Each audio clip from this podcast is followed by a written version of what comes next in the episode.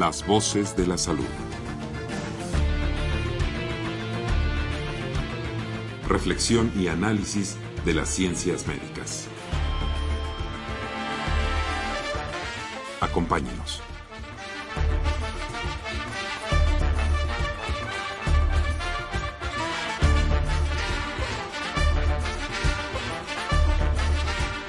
Muy buenas tardes, estimados radioescuchas. La Facultad de Medicina de la Universidad Nacional Autónoma de México y Radio UNAM tienen el agrado de invitarlos a que nos acompañen en su programa Las Voces de la Salud. Soy el doctor Eduardo González Quintanilla, el día de hoy para hablar de prevención de enfermedades estacionales. Se encuentra con nosotros la doctora Marisela Coutre Espinosa de los Monteros. Ella es médico cirujano por la UNAM, epidemióloga eh, con especialidad en epidemiología aplicada eh, es médico especialista en epidemiología, como les decía, y trabaja en el Hospital General de México, doctor Eduardo Lisiaga. Sus teléfonos son el 2589-2000 con extensión 1175 y 1166. Pero también nos acompaña el doctor Manuel Flores Ibarra. Él es médico cirujano con especialidad en medicina interna y subespecialidad en geriatría. Es el jefe de los servicios de la consulta externa del Hospital General de México, doctor Eduardo Lisiaga. Sus teléfonos también 2789-2000 y extensión 1087. Como siempre, los queremos invitar a que se comuniquen con nosotros a través del teléfono 55 36 89 89 con dos líneas. Se lo vuelvo a repetir: 55 36 89 89 con dos líneas o al 01800 505 26 88 Lada sin costo.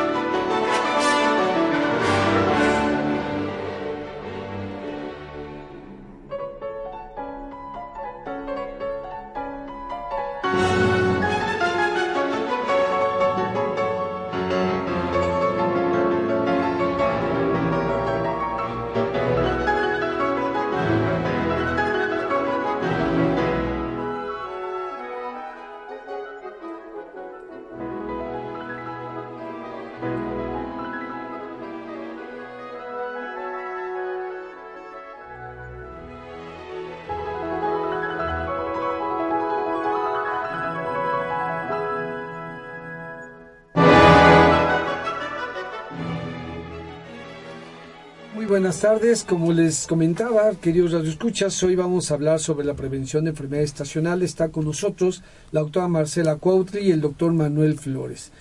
Doctora, ¿qué significa eh, prevención en términos generales? ¿Cómo debemos de entender esta palabra? Eh, ¿Y por qué hoy es tan importante hablar siempre de prevención? En todos los temas estamos hablando fundamentalmente de prevención. Claro, bueno, eh, muy buenas tardes. Este, la, en términos generales, la prevención es una serie de acciones o de medidas que se toman para evitar la aparición de daños, generalmente eh, la aparición de daños a la salud en, en, en, el área de la salud pública, ¿no? Así se, se menciona.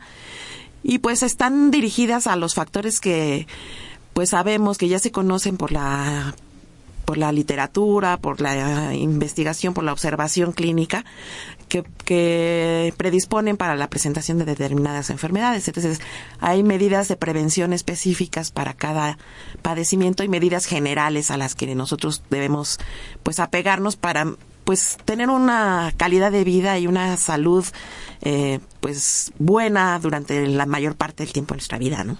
Claro, aplicando el dicho, más vale prevenir que lamentar, se refiere a que eh, es más importante y muchísimo mejor prevenir una enfermedad que después vale, vivir el costo de ella, del padecimiento y de su curación. Claro.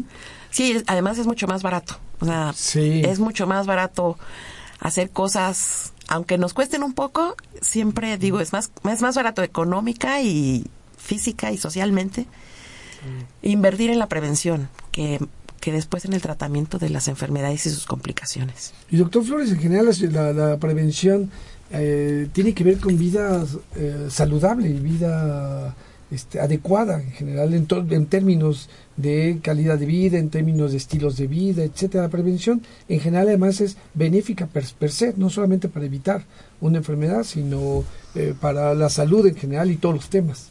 Sí, claro, desde luego, buenas tardes también. Sí, este, este tema es muy importante en cuanto a prevención porque obviamente lo, lo comentado ya con la doctora Marcela, eh, el hecho de tener las medidas preventivas necesarias para tener nosotros un estado de salud lo más óptimo posible eh, nos permite tener un organismo estable, un organismo en condiciones para enfrentar a alguna gente que pueda estar afectándonos en un momento dado y desde luego nos, nos prepara eh, inclusive inmunológicamente para combatir algunas enfermedades. Esto es importante considerarlo porque obviamente hay muchos grupos eh, que puedan estar expuestos en esta instancia, pero desde luego un organismo eh, preparado en este sentido, tanto por las medidas preventivas y a nivel celular, pues nos va a permitir defendernos de, todos estos agentes. Obviamente, eh, eh, población vulnerable, en este caso podrían ser niños, desde luego, o adultos mayores y algunos otros grupos que ya tienen enfermedades crónicas de larga evolución y que puedan estar incidiendo en esta protección y que obviamente nos benefician mucho estas medidas preventivas, pues bueno, nos capacita para tener un estado de salud lo más óptimo. Claro. Y nuestro tema es prevención de enfermedades estacionales. Eh, ¿Cómo debemos entender esto de, de lo estacional? Bueno, eh, el término estacional se refiere más que nada a épocas del año en el cual se están presentando con mayor frecuencia enfermedades. Hablamos eh, en épocas de calor, cuando hay cierto grupo de enfermedades que son infecciosas en su mayoría y que atacan al sistema gastrointestinal o bien eh, épocas de lluvia donde se presenta según la región una mayor eh, época o temporal de, lluvias y obviamente en todo ese lapso de tiempo que puede durar tres, cuatro meses, inclusive a veces medio año, dependiendo de la región, puede también eh, tener una incidencia específica para, para cierto otro grupo de enfermedades. Pueden ser dermatológicas, respiratorias eh, o, o, bueno, dividido como respiratorias altas y algunas bajas. Y seguramente de todo eso iremos hablando de cada una de esas enfermedades, pero entonces el estacional se refiere a las estaciones del año. Estaciones del año. Sí, entonces tienen que ver con las épocas de calor, las épocas de frío, las épocas de lluvia. Y estamos en una época como en transición, estamos eh, todavía en frío. Exacto. De hecho, en estos días se hizo, aumentó o, disminuyó la temperatura y por lo tanto estamos todavía en época de frío, pero también con lluvia.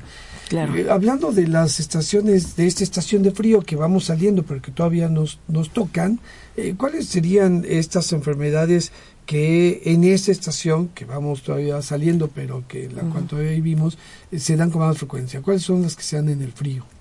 Sí, bueno, principalmente desde el punto de vista infecciosas, generalmente son las infecciones respiratorias, como comentaba el doctor, entre ellos los casos de influenza y todas las enfermedades infecciosas respiratorias, como el, el resfriado común y las neumonías que se presentan más en los grupos más vulnerables, como comentaba el doctor, ¿no? En las personas mayores o en los niños muy pequeñitos, que son los más vulnerables a que una infección respiratoria se les complique y, se, y llegue a provocar un cuadro de neumonía.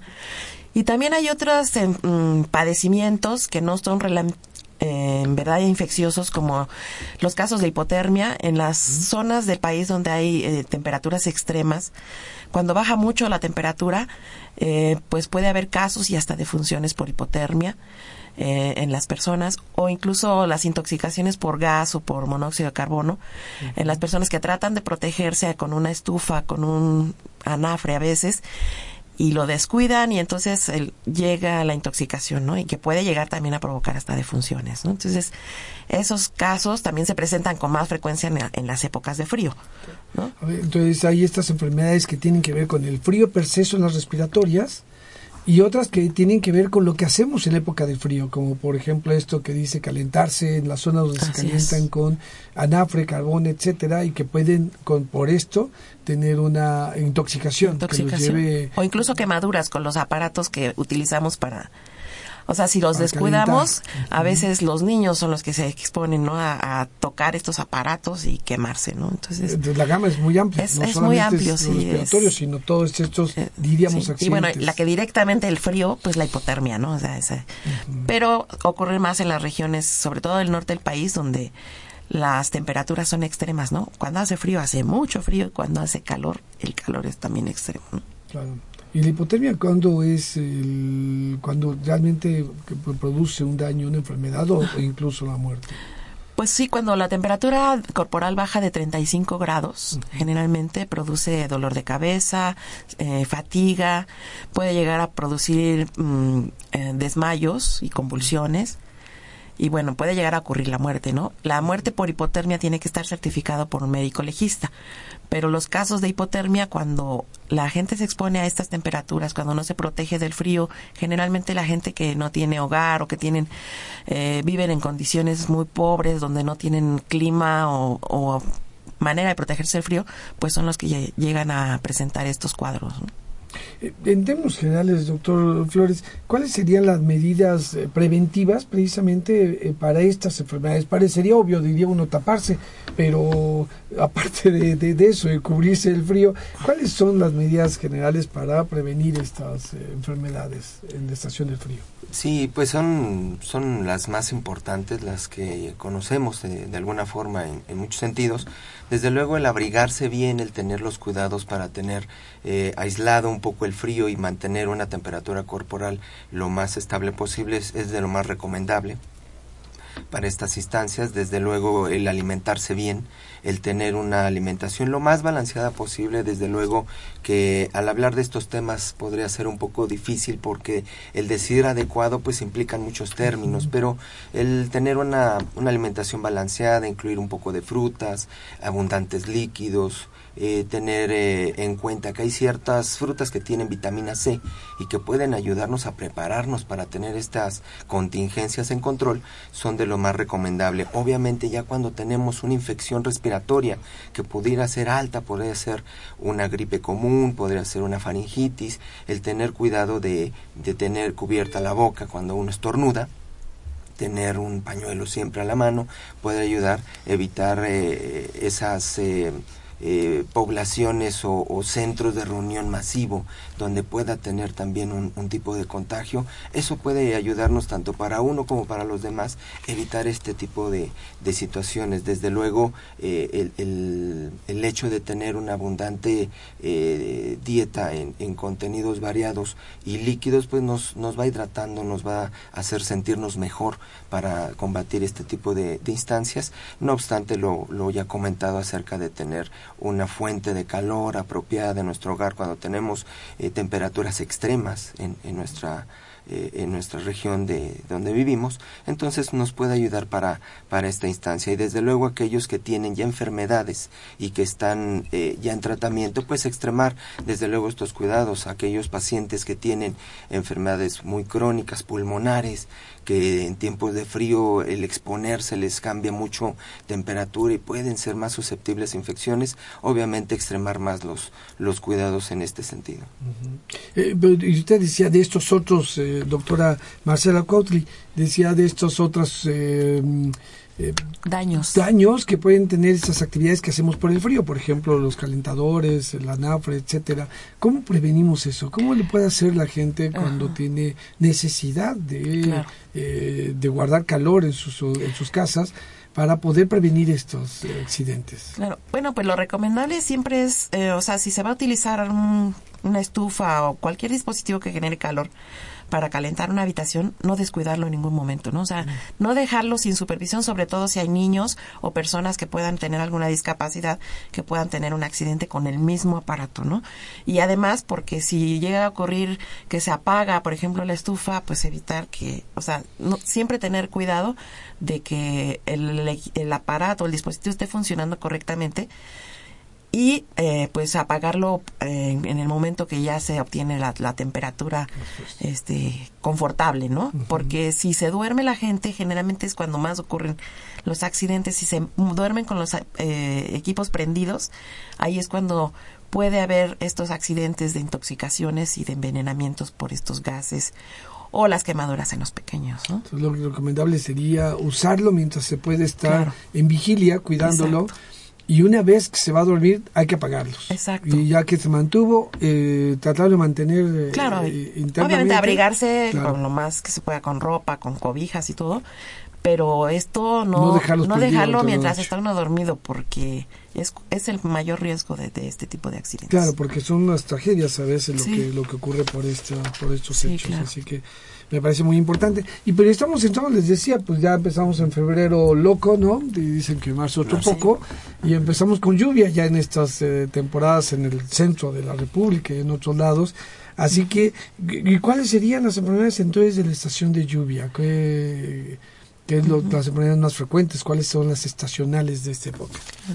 Bueno, las enfermedades infecciosas que más se producen durante la época de lluvia es, son las enfermedades que son transmitidas por vectores, que son un vector biológico, es un ser vivo, que generalmente es un insecto, que transmite la enfermedad. O sea, las enfermedades son producidas por virus, por bacterias, por parásitos inclusive, que pueden ser transportados a través de un insecto hacia los seres humanos que son susceptibles. Y entonces desarrollar enfermedades. Las más frecuentes en México, la más frecuente de ellas es el dengue, sobre todo en las zonas tropicales donde pues la lluvia y el estancamiento de agua favorece el criadero de los mosquitos que son los que transmiten la enfermedad. O sea, está más determinado por la circulación o la presencia del mosquito que pues la circulación del virus es en el interior de los mosquitos, ¿no? Que pues la producen varios tipos de virus, pero si, le- si no existiera el mosquito, pues no habría esa transmisión, no se transmite de otra manera más que a través de estos mosquitos. Y otra enfermedad que está muy relacionada con, bueno, otros padecimientos relacionados con la época de lluvias, generalmente es cuando hay eh, estos eventos meteorológicos que provocan inundaciones y todo esto, y el contacto con las aguas estancadas y que se contaminan porque se contaminan con aguas de drenajes y pues hay animales muertos y plantas y todo. Y esto produce enfermedades de la piel, enfermedades infecciosas como la hepatitis viral, em, pues puede producir in- incluso casos de tétanos, porque como todo está en contacto con la piel y con el organismo a través de, esta, de estas zonas tan contaminadas, pues eh, se, se empieza, la Secretaría de Salud empieza a desarrollar, ¿no? Este, pues campañas de vacunación y vigilancia muy estrecha de todas estas enfermedades que son las que se presentan en esta, en este tipo de eventos meteorológicos. A ver, para que entendamos, el, el vector entonces es eh, un organismo vivo, un insecto, nos decía la doctora doctor Flores, Sí. que es el que en su interior contiene o lleva, transporta virus, bacterias o algún parásito y es a través de él el que nos llega a los seres humanos. ¿Es así? ¿Este es un vector? ¿Y cuál sería el de él? Dengue nos decía la doctora que es más eh, frecuente. Bueno, eh, sí, desde luego este tipo de vectores son los que conllevan en sí la enfermedad, vamos, no es un contagio persona a persona. Necesitamos un agente intermediario, que en este caso es un mosquito, que puede ser el Aedes aegypti, y obviamente que pueda ocasionar una enfermedad en el, en, inclusive en la saliva o el con- los contenidos biológicos que tiene este vector, una vez que está en contacto con el huésped, el huésped sería eh, la persona como tal, y en este caso hay, hay varios mecanismos que puedan eh, infectar eh, eh, a la persona. Hay insectos que tienen solamente una probóscide o una lengua muy larga, donde tiene elementos que pueden favorecer este tipo de transmisiones, que tienen anticoagulantes, que no, no dejan que se coagule la sangre, que puedan ser de fácil absorción, que tienen vasodilatadores, es decir, que tienen unas venas eh, eh, muy, muy grandes para favorecer este tipo de, de transmisión y desde luego ya con la persona una vez que la inocula, que la que pasa este estos agentes eh, ¿Y eso ocurre cuando lo pican? Sí, desde luego. En el momento en que pasa esta situación de, del acercamiento, la, el contacto, la picadura, entonces en ese mecanismo es cuando empiezan a transmitir este tipo de, de virus, de bacterias, de, de transmisores de enfermedad y desde luego desarrollarla después de un periodo de incubación importante. Entonces, de- esta manera lo que hace es introducir el virus en la persona y entonces se desarrolla la enfermedad. Sí, lleva un ciclo biológico importante para desarrollarlo, desde luego desde la inoculación, la reproducción, la llegada al órgano blanco, desde luego, y obviamente la afectación en todo el organismo, nos va a expresar la enfermedad, en este caso puede ser el dengue, con muchas, eh, muchos síntomas, a lo mejor fiebre, dolor de Eso es- es lo huesos. que quería preguntar. ¿Cuáles son los síntomas? Sí, da mucha fiebre, son unas fiebres muy altas, da dolor ocular inclusive, cefaleas o dolores de cabeza muy importantes que se van acompañados de estas fiebres, dolores articulares, eh, dolores musculares inclusive, y en ocasiones puede haber afectación gastrointestinal. En este caso, pues se predominan más estos factores, estos síntomas para expresión de la enfermedad, sospecharla, inclusive hacer un, una exploración muy dirigida del, del, posible caso para poder llegar al diagnóstico. ¿Hay alguna prueba? Que la gente una vez que se sospecha pueden hacerse alguna prueba de laboratorio para poder confirmar que tienen dengue, una prueba diagnóstica. Sí, hay una prueba serológica que detecta los anticuerpos contra el virus que provoca, bueno, contra los diferentes virus del dengue y se tiene que hacer pues en una institución de salud que porque hay laboratorios que están normados para hacer el diagnóstico de algunas de estas enfermedades que están sujetas a vigilancia epidemiológica precisamente por la importancia que tienen en el país, ¿no? Entonces el dengue en particular pues sí es este una de estas enfermedades que se tiene que diagnosticar en uno de estos laboratorios y sobre todo, bueno, buscar la atención inmediata porque además el, dengue puede tener una forma hemorrágica que sí puede ser grave, ¿no? Entonces, hay manifestaciones. El dengue normalmente puede cursar con un rash, con un salpullido, salpullido con pero cuando ya se ven como moretones, hemorragias en las encías o hemorragias nasales o incluso orinar o defecar con sangre, este, ya es una enfermedad ya complicada y se considera un, pues, de riesgo, ¿no? Para la salud e incluso a veces para la vida de las personas. Entonces es, la detección y el tratamiento del dengue, pero nuestro tema es la prevención. ¿Cómo lo hacemos? Entonces estoy presuponiendo que la prevención tiene que ver con eliminar el vector, con hacer algo con los vectores. ¿Cómo es eso? ¿Cómo se previene en el dengue o en otras otras de que, tiene este origen de un vector, de un insecto, ¿cómo se previene? Claro, bueno, en las zonas donde predomina o, o donde vive, donde, donde, habita estos vectores, generalmente hay que tener eh, mosquiteros. Lo recomendable es tener mosquiteros en todas las ventanas y puertas de la casa. Eh, no tener, no dejar de envases donde se puede acumular el agua porque los criaderos de mosquitos se desarrollan en agua estancada. Entonces, eliminar todos los posibles criaderos, a veces dejan llantas que con las lluvias se, se, llenan de agua y se quedan estancadas y ahí en esas zonas que se quedan en los patios y en las azoteas generalmente es donde se desarrollan los mosquitos. Pero también al interior de la casa, bueno, pues hay que utilizar insecticidas, hay que utilizar eh, los mosquiteros y en algunas zonas se utilizan incluso cuando es muy frecuente el dengue eh, pabellones para dormir eh, que van arriba de la cama y que a veces incluso están impregnados de insecticida para evitar que los mosquitos como su hábitat su, su hábito para picar a la gente es al oscurecer y generalmente en la noche es cuando más frecuentemente pican los mosquitos es dormir con estos pabellones, pues evita esta transmisión. y bueno, la prevención también ah, es prevenir las complicaciones, ¿no? O sea, entonces por eso, el, aun cuando una persona le dé el dengue clásico, que, que es una fiebre como la describió el doctor, hay que prevenir la, la complicación que puede ser las hemorragias, ¿no? Entonces por eso también Sí, una prevención secundaria terciaria, eh, no, no, no solamente la primaria, pero entonces para esta primaria sería lo ideal hacer un cúmulo de acciones, no una u otra, o sea, no solamente los mosquiteros, sino también el que evitar el que las aguas estén sacadas, pero además estos pabellones de tela de gasa o de, de este tipo de tela para poder dormir este cubiertos, por decirlo así, ¿no?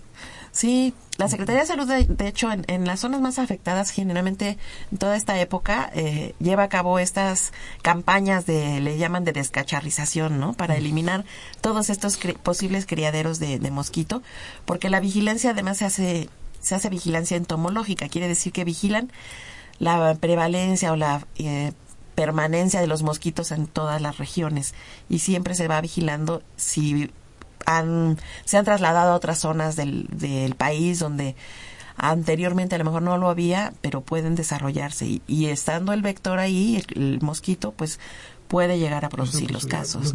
que Entonces, la vigilancia es un elemento importante para la prevención de las infecciones transmitidas por Lo que dices es que se da en ciertos lugares, pero que ahora se ha ido encontrando en otros lugares, aunque todavía no produce dengue, pero el vector ya está en otros lugares. Así es, en algunas otras ciudades que anteriormente son de clima más templado, pero como que el, el, mosco se ha ido adaptando, a lo mejor por las condiciones climáticas que también se han ido modificando, aunque no se ha demostrado como tal, pero sí se, sí se observa ¿no? que los, estos cambios en el clima pues favorecen desarrollo. Sí, doctor Flores, nos iba a comentar también. Sí, de hecho, lo, que comenta la doctora en este caso, eh, eh, como medida preventiva es muy importante la higiene de nuestro ambiente, de nuestro medio que nos rodea. Obviamente el tener esta descacharrización, alzar este tipo de, eh, a lo mejor elementos que ya no son necesarios en casa y dejarlos guardados, va, va a tener mucho este estancamiento de agua en estas regiones donde tienen mucha lluvia. Obviamente la higiene de nuestro ambiente, de nuestra propia casa, va a favorecer el tener una, una mejor medida de prevención para este tipo de enfermedades, no solamente hablando del dengue, sino de muchas otras. Y desde luego que un principio básico de, de núcleo familiar es la higiene, tanto interna como externa. Y pero decía también la doctora que hay otros grupos, otras enfermedades que también se dan en esto. ¿Cuáles serían estas y cómo prevenir? Sí, hay varias. Eh, podríamos mencionar algunas dermatológicas que son infecciones de la piel. Se llaman dermatofitosis, que son tinias o tiñas que se conocen. Eh, son, eh, se llama la literatura micosis superficiales, que son un grupo de enfermedades desarrolladas por hongos que son en la piel y que ataca varias regiones del cuerpo, puede ser en la cabeza, puede ser en las uñas, puede ser en el cuerpo, en, varias regiones del cuerpo, inclusive en los pies. Este tipo de, de, hongos superficiales son frecuentes cuando están en contacto con el mismo hongo en superficies de tierra o inclusive en objetos contaminados por alguna, eh, alguna situación de, de inoculación que puede haber objetos, una misma persona inclusive, porque hay, hay micosis que son muy activas en este sentido y van a atacar mucho los estratos más superficiales de la piel con mucha comezón, mucho eh, lesión superficial, enrojecimiento, pero eh, en este grupo de, de, enfermedades sí es importante comentarla porque es, es frecuente, es muy frecuente en nuestro medio. De hecho, la dermatosis eh, que se puede comentar dentro de un eh, 70-80% es un género que se llama Trichophyton rubrum. Es de los más frecuentes que hay en cuanto a lesiones superficiales de la piel y que puede atacar en muchas instancias por, por este tipo de ambientes eh, húmedos inclusive. Entonces tiene que ver con los ambientes húmedos, pero también se contagia de persona a persona. Así es. Sí, sí. Y, es, eh, como dice, y efectivamente, pues la tiña es muy frecuente y muy, contagiosa. Sí, desde Molesta además. Sí, Sí, de hecho, cuando ataca, por ejemplo, regiones de pliegues de cuerpo, que es en los pies, despide inclusive en ocasiones eh, olores muy eh, penetrantes, muy eh, desagradables inclusive, que en ocasiones, bueno, hay veces que eh, la misma publicidad hace uso de ese tipo de instancias para promocionar productos que pueden ayudar en unas ocasiones, en otras la verdad no, pero desde luego el, aquí el objetivo es tratarlas de identificar y, y, llevar a cabo acciones para prevenir este tipo de situación. ¿Cómo qué acciones?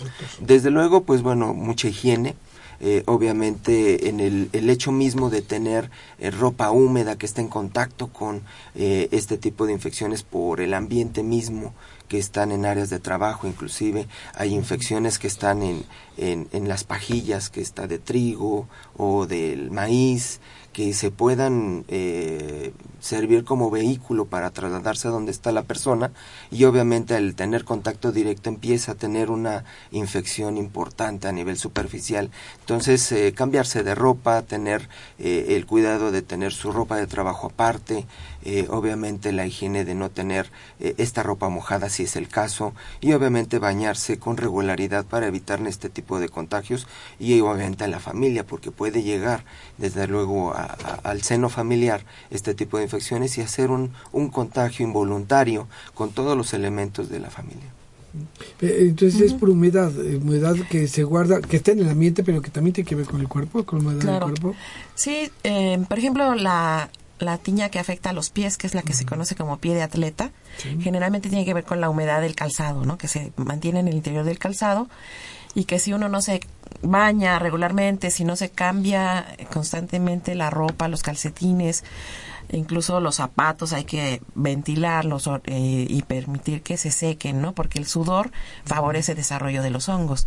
Entonces, mantenerse igual al bañarse, secarse muy bien los pies, porque entre los dedos, los pliegues que quedan húmedos, pues favorece ahí el desarrollo también de, de hongos, ¿no? Entonces, es la humedad del ambiente y, del cuerpo que se produce durante las épocas principalmente de calor favorecen esto. Y después, eh, esta tiña de los pies se transmite también a través de los baños, ¿no? A veces. Los baños públicos. o los baños Pues incluso en la casa, o sea, si, si la persona está enferma y no tiene las precauciones, pues igual le puede haber esta transmisión. Entonces, pues... ¿Qué, tipo de calzado es más, eh, guarda más calor? Eh, ¿hay, alguna cosa que se pueda hacer con esto del calzado en la prevención de la, del pie de atleta? Pues eh, bueno, en general el calzado sintético, este, pues no permite bien la transpiración de los pies, ¿no? Entonces eso, los zapatos muy cerrados, esta tendencia de usar siempre tenis, por ejemplo, este, Uy. los jóvenes, ¿no? Lo, lo, lo hacen muy, o sea, toda la vida usan tenis, entonces pues tratar de a lo mejor tener dos pares si es posible para poderlos cambiar y permitir que se sequen bien unos mientras usamos otros, ¿no? Usar eh, pues si se puede zapato abierto, sandalias de vez en cuando para que los pies estén ventilados y permitan. Muy bien, muy bien. Vamos a ir a un eh, breve corte y regresamos con este tema de prevención de enfermedades estacionales.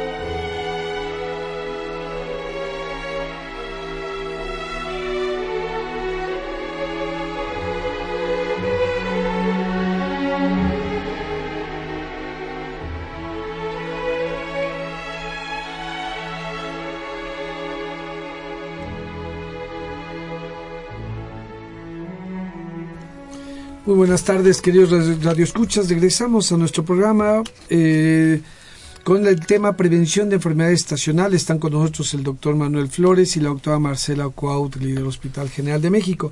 Pero antes de continuar, vamos a dar algunos avisos. El seminario sobre adicciones del Departamento de Salud Pública de la Facultad de Medicina de la UNAM invita a usted a la sesión correspondiente al mes de febrero. Canasta básica en adicciones, implicaciones para el diagnóstico y tratamiento, con el psicólogo Antonio Hernández Raya.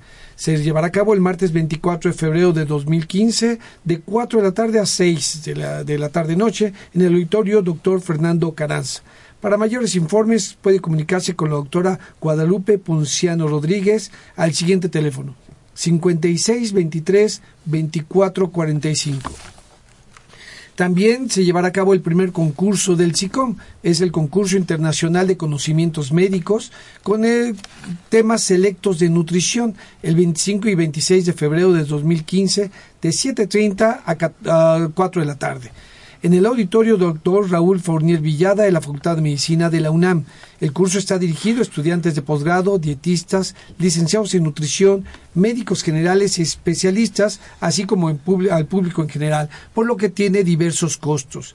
Para mayores informes, visite la página www.sicommedic.com o al teléfono 55 45 51 49 54.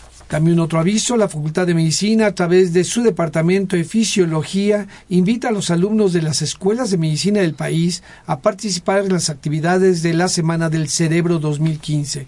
El, el tema es Detectives Cerebrales, cómo estudiar al cerebro. Los trabajos serán de divulgación científica en los siguientes formatos dibujo y pintura, así como fotografía y carteles. La fecha límite para recibir trabajos es el 27 de febrero hasta las 18 horas. Para mayores informes y consulta de bases en la página www.semanadelcerebrofacmed.com.mx. Y entonces regresamos con los doctor eh, Flores y con la doctora Cuautli para esto y, terminábamos con esto de los tenis, hombre, que son realmente este muy frecuentes en los jóvenes, ¿no? Y, el asunto es cambiarlos, porque no los van a dejar. Sí, porque además los jóvenes hacen mucho ejercicio y sudan mucho y entonces sí es importante pues que mantengan la higiene y permitan que el calzado se, se ventile, ¿no? Y se, y se seque para que no se desarrollen los hongos en el, en el calzado, que son los que pueden afectar al pie de atleta, ¿no? Que Esto es. Pero también decía usted la hepatitis viral como una enfermedad de la época de lluvia. Sí, bueno, pero me refería un poco al problema de las inundaciones, ¿no? O sea, que esta se contamina el agua con, con este virus, porque este virus es de transmisión oral. Sí. Entonces, eh, en esta época, cuando ocurre este tipo de, de fenómenos, que hay inundaciones, es cuando hay la posibilidad de que se contamine con el virus de hepatitis y provocar brotes en estas zonas. Entonces, es hay una vacuna contra la hepatitis A, que es la que provoca esta esta infección. Las otras, el otro tipo de hepatitis, otros virus de hepatitis no se transmiten de esta manera. Pero la hepatitis A es la que la que frecuentemente afecta a la población y provoca brotes. Entonces, eh, pues hay una vacuna que no está así como en el esquema nacional, pero se puede conseguir. Pero sobre todo, pues siempre cuando hay este tipo de eventos, lo que hay que tener es mucho cuidado al ingerir agua y alimentos que tienen que estar muy bien lavados, desinfectados, cocidos, etcétera, para evitar que si, bueno, si el agua pudiera estar contaminada, eh, evitar ingerirla eh, con, con, virus que puedan provocarnos este cuadro, ¿no? Estos, entonces las medidas de prevención son la cocción de los alimentos, es, el agua, este, el lavado de frutas y verduras.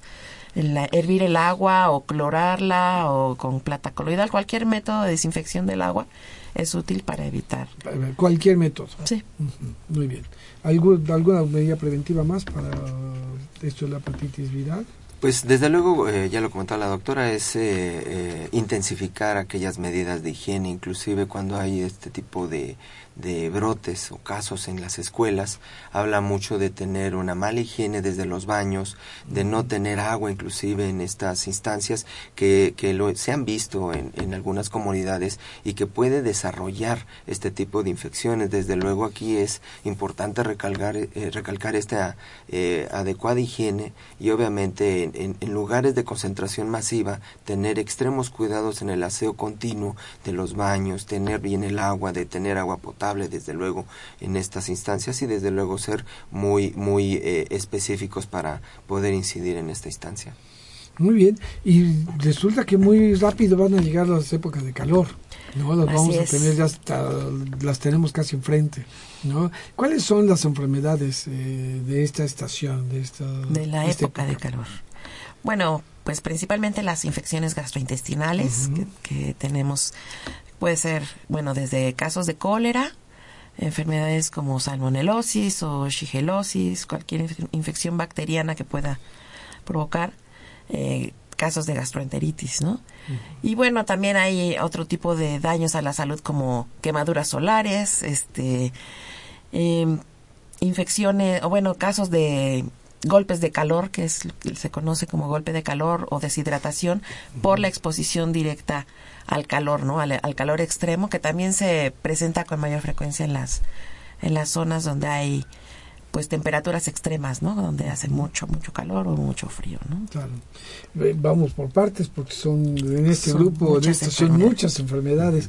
Las gastrointestinales, en términos generales, ¿a qué nos referimos y cómo prevenirlas? Bueno, son eh, aquellas infecciones que atacan el sistema eh, o aparato gastrointestinal que son eh, transportados o que puedan estar en alimentos contaminados, agua contaminada y que pueda afectar todo este eh, equilibrio homeostático o equilibrio en general del organismo. Pueden ser infecciones por yardia, infecciones por salmonela, infecciones por eh, shigelas, que son de lo más frecuente en cuanto a infecciones gastrointestinales, y obviamente el no tener un adecuado tratamiento de estos alimentos o consumir agua agua que no sabemos realmente si está totalmente clorada o está desinfectada o que bien, en una palabra sea potable, pues desde luego que nos acerca mucho a este tipo de infecciones. Y obviamente aquí el interés es tratar de prevenir, e identificar aquellas áreas en donde tengan este tipo de, de contaminantes cercanos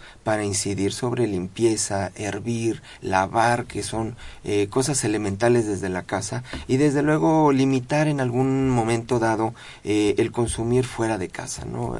Desgraciadamente es una práctica eh, de muchos años, generacional, que en ocasiones es difícil controlarlo a nivel población, pero obviamente el objetivo es dar a entender que eh, hay alimentos que no son preparados con, con, las medidas higiénicas necesarias, no hay un lavado de manos continuo, no hay un lavado de, de estos alimentos que se preparan eh, frecuentemente. Y obviamente uno está expuesto a este tipo de, de alimentos y que desde luego en personas muy susceptibles que puedan ser estos dos grandes grupos que comentábamos, pueden ser de muy alta frecuencia el enfermarse inmediatamente presentar las diarreas o fiebres o inclusive deshidrataciones que pueden ser de mucho cuidado.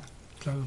Ese tratamiento de los eh, de, los alimentos también es el tipo de conservación en estos eh, lugares de, eh, de comida en la calle mantienen eh, a una temperatura estable pero constante los alimentos y eso también produce una serie de toxinas que también pueden contaminar. Claro, eso pues favorece el desarrollo de microorganismos. O sea, de, por sí la época de calor pues hace que las bacterias sobrevivan más tiempo en el ambiente y bueno, en los alimentos pues no se diga, ¿no? O sea, los alimentos y, y el agua, que es en la manera en que nosotros nos podemos contagiar, este pues el, el, calor constante que no mata las bacterias las hace más fuertes, ¿no? O sea, las hace que se desarrollen con más velocidad y, y, que desarrollen estas toxinas que muchas veces son las que nos, nos afectan, ¿no? Como las toxinas de estafilococo que producen una intoxicación, más que una diarrea, pues nos da una intoxicación alimentaria.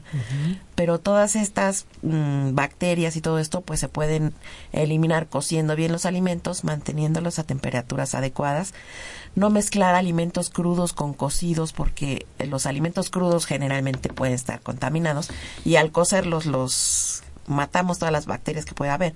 Pero si después los mezclamos, eh, si cortamos carne cruda en una misma tabla donde ya los alimentos preparados, pues se nos vuelve a contaminar, ¿no? Entonces, mezclar los alimentos crudos con los cocidos es una práctica muy muy poco saludable. Las, los alimentos que se deben que se consumen crudos, pues hay que lavarlos y desinfectarlos perfectamente. Y pues el agua, ¿no? El agua también preparar el agua con, con agua potable siempre. Eh, y como decía el doctor, a veces es difícil evitar comer en la calle, ¿no? Pero pues hay que buscar un lugar donde pues podamos ver que se conservan mejor los alimentos, tratar, ¿no? O sea, es muy difícil, es muy difícil.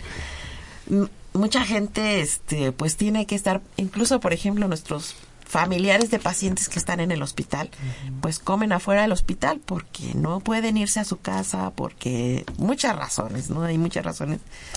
Y es muy, muy difícil limitar esta práctica, pero, pero bueno, sí es lo más recomendable tratar de, de evitar consumir alimentos que se expenden así en la calle tan eh, qué problema con tan complejo. cuidados porque bueno es un comentario al margen pero este inevitable.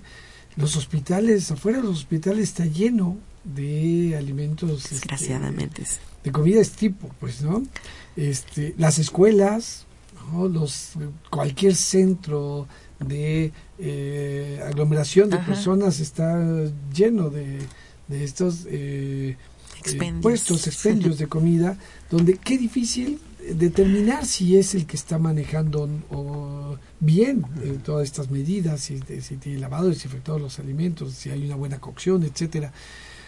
Y es un problema complicado porque tiene que ver con la economía, la, movilización de las personas, no, la cultura, es una cultura, diría un amigo, este, bien fritanguera, ¿no? Ay, sí. Este, eh, miren, ya todos salivamos ya en la mesa. Se nos antojaron las quesadillas de allá afuera. Así que sí, es un problema complejo, pero que necesariamente tenemos que ir modificando poco a poco porque efectivamente es una fuente de, de, problemas de salud. Pero decía también entonces algo que en la prevención es también importante los utensilios. O sea, eh, no solamente es que la cocción, sino el uso de la tabla donde se corta, pues, o cambiarla, o lavarla para volver a, usarla para otras cosas, o el mismo cuchillo a veces eh, se utiliza para todos los corta cortes. Corta el pollo y después corta la fruta, pues entonces... Sí, ya hubo ahí contaminación que puede haber esta, como estos vectores. Es una pues, contaminación cruzada, ¿no? Entonces eso hace que aparentemente nosotros cocimos muy bien el pollo, pero con el mismo cuchillo cortamos otra cosa que consumimos cruda y entonces de nada sirvió haber una buena práctica con una, mala práctica, ¿no? O sea, eso nos, hace como más complejo, pero muchísimo, pero necesario esto de eh, la, cocina, pues la preparación de los alimentos, que es todo un, eh, una fuente de salud, pero también puede ser una fuente de enfermedad. Sí. Sí, la conservación de los alimentos también, ¿no? O sea, la conservación, pues refrigeración, pues, donde cuando ya no se consumen, bueno, tratar de preparar nada más lo que se va a consumir, consumirlo y, y tratar de no Pero si se va a guardar, pues en refrigeración y después recalentar perfectamente, porque pues todos estos procesos se, se llama la ruta crítica de los alimentos. Entonces, qué bonita frase, ¿eh? Sí, o sea, bonito. Esta ruta crítica abarca desde el momento de la producción del alimento hasta el consumo, ¿no? O sea, el transporte, cómo manejan los que venden los quesos y los que venden. Entonces, consumir, por ejemplo, productos eh, que son muy ricos, la crema, el, queso que venden en el mercado, a veces no sabemos realmente si se elaboraron con los procedimientos de pasteurización correctos y todo. Y eso puede producir brucelosis, por ejemplo, ¿no? Entonces, toda la preparación de alimentos es, es muy, muy pues tiene que ser con mucha higiene, ¿no? Tiene que haber muchísima higiene para evitar este tipo de enfermedades. La ruta crítica de los alimentos. Así es. Muy bien. Y vamos a un grupo, pues los juntamos, un grupo grande que tiene que ver con estas quemados solares, golpes de calor, deshidratación. Eh, ¿Qué nos puede decir, doctor Flores, de este grupo de, enfermedades que se dan precisamente en esta época? Sí, claro. Desde luego, el, hablar de quemaduras solares en el caso de, de las de pacientes que sean susceptibles por tener una piel a lo mejor muy frágil, que no tiene una exposición o una preparación paulatina para exposición al sol, podemos decir, de comparado con las zonas urbanas y las zonas rurales, eh, obviamente hay, hay, hay pieles muy delicadas que con el simple hecho de tener exposición muy eh, en, corto, en corto tiempo al sol pueden presentar estas quemaduras. Por ejemplo, la, radiación ultravioleta, que en el caso de quemaduras, que es muy importante de 9 a 10 de la mañana hasta 4 o 5 de la tarde, en ese tiempo de exposición pueden ser unas quemaduras de, mayor importancia en zonas donde tiene una exposición al sol eh, frecuente. Cara, hombros, eh, orejas, eh, pueden ser brazos, desde luego cuando no hay un adecuado, eh, una adecuada cubierta eh, en este sentido y desde luego no tener a lo mejor en esa en esa piel del paciente o del o de la persona que se sabe que ya tiene ese tipo de, de instancias tener una protección extra, una crema, un protector, algo que pueda eh, aislarlo de esta de estas quemaduras que son muy importantes. Eh, los protectores o la ropa.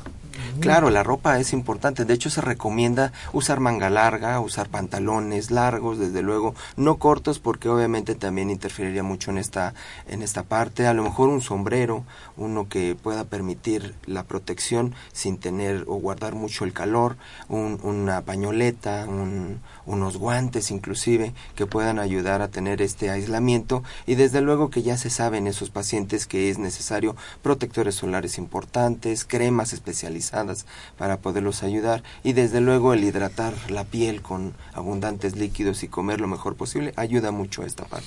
Y, el golpe de calor que es tan frecuente en esta época y en los niños, fundamentalmente.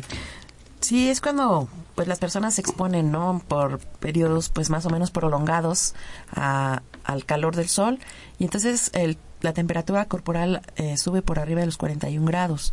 Entonces, las personas que no están bien hidratadas, etcétera, pueden pues llegar a tener estos síntomas de, de golpe de calor, que es también dolor de cabeza, mareos, fatiga, náusea, vómito, puede llevar a, a, convulsionar inclusive y puede llegar a producir también este muertes por golpe de calor, ¿no? O sea, la deshidratación puede ser tan severa que, que puede llegar a provocar la muerte de ¿Y eso es aún en una deshidratación aguda o tiene que ser crónica esta deshidratación para causar esta gravedad, esto, la muerte, por ejemplo?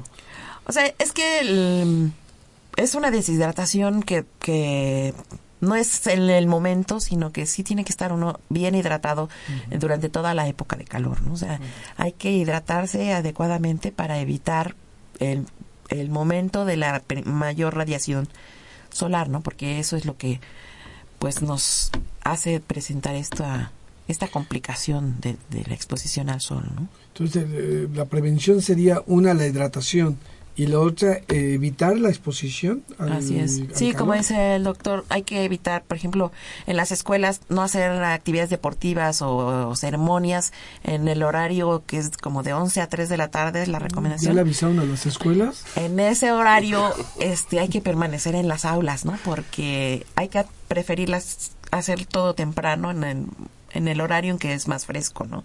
Porque pues el estar formados horas, una hora o media hora, pues a algunos niños les puede afectar seriamente. ¿no? Wow, porque son las horas en las que hacen esas actividades y en el sol.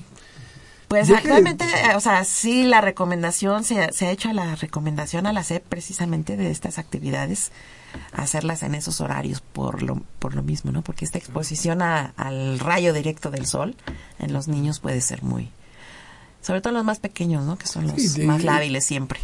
Y aguas, porque en esa época pues también se da este en los sitios de recreo, de recreación, de vacación, donde también pueden, ahí casi, casi siempre es como la cultura de exposición, ¿no? Es como nos ponemos al sol y hay que tener cuidado porque precisamente esto puede ocurrir también en, estos, lugares aunque parezca que estamos de, vacaciones. ¿Alguna reflexión final sobre que, quisieran decir sobre estos eh, grupos de enfermedades y que quisieran compartir con nuestro auditorio? Bueno, yo creo que la reflexión en el sentido, por ejemplo, en esta época que todavía es invierno, que estamos terminando, la que va a empezar pronto primavera, desde luego la recomendación es alimentarse bien, hidratarse bien, cubrirse bien en esta época con estos cambios de temperatura que hay bruscos, que son muy favorecedores de infecciones respiratorias altas, obviamente tener eh, en extremo cuidado cubrirse con un, un pañuelo, una bufanda y obviamente eh, en el caso de caer en enfermedad, que sería eh, la parte más delicada, pues bueno, acudir al médico lo más pronto posible, evitarse la automedicación, que esto es un tema muy amplio en el sentido estricto, pero eh, e, es importante comentarlo porque hay, hay muchas personas que pueden tener la iniciativa de decir, bueno, pues tómate tal o cual medicamento sin tener un control adecuado y desde luego eso no es conveniente para obviamente atacar una enfermedad de forma correcta. Muy bien, gracias, doctor Manuel Flores Ibarra. Doctora Marcela. Pues sí, también eh, pues reforzar, ¿no? El, tema principal es la prevención. La prevención está eh, al alcance de todos porque si, si nos damos cuenta, casi todo lo que hablamos, la principal, las, las principales medidas de prevención de estas enfermedades es la higiene. La higiene de manos eh, nos ayuda muchísimo para evitar infecciones respiratorias, infecciones gastrointestinales, y enfermedades de todo tipo, ¿no? Entonces, la, las todas las medidas higiénicas o todas las medidas de prevención son las eh, pues son mejor la inversión en, en la prevención que esperar hasta la cura. A, enferma, Gracias, doctora Mausela Cuautli Espinosa de Los Monteros por su participación. Les agradezco mucho que hayan estado aquí. A nuestros escuchas recordarles que lo más importante es eh, que esta difusión de conocimientos, de información, ustedes ahora la compartan con sus amigos, platiquen los que lo escucharon aquí en las Voces de la Salud, el programa de la Facultad de Medicina y así podríamos hacer una cadena donde podamos todos estar informados y poder eh, prevenir estas enfermedades. Esta fue una coproducción de la Facultad de Medicina y Radio UNAM, a nombre del doctor Enrique Graue Bichers, director de la Facultad de Medicina, y de quienes hacemos posible este programa en la producción y realización, la licenciada Leonora González Cueto Bencomo, la licenciada Erika Alamilla Santos, en los controles Socorro Montes y en la conducción un servidor, el doctor Eduardo González Quintanilla, les agradecemos su atención. Radio UNAM y la Facultad de Medicina presentaron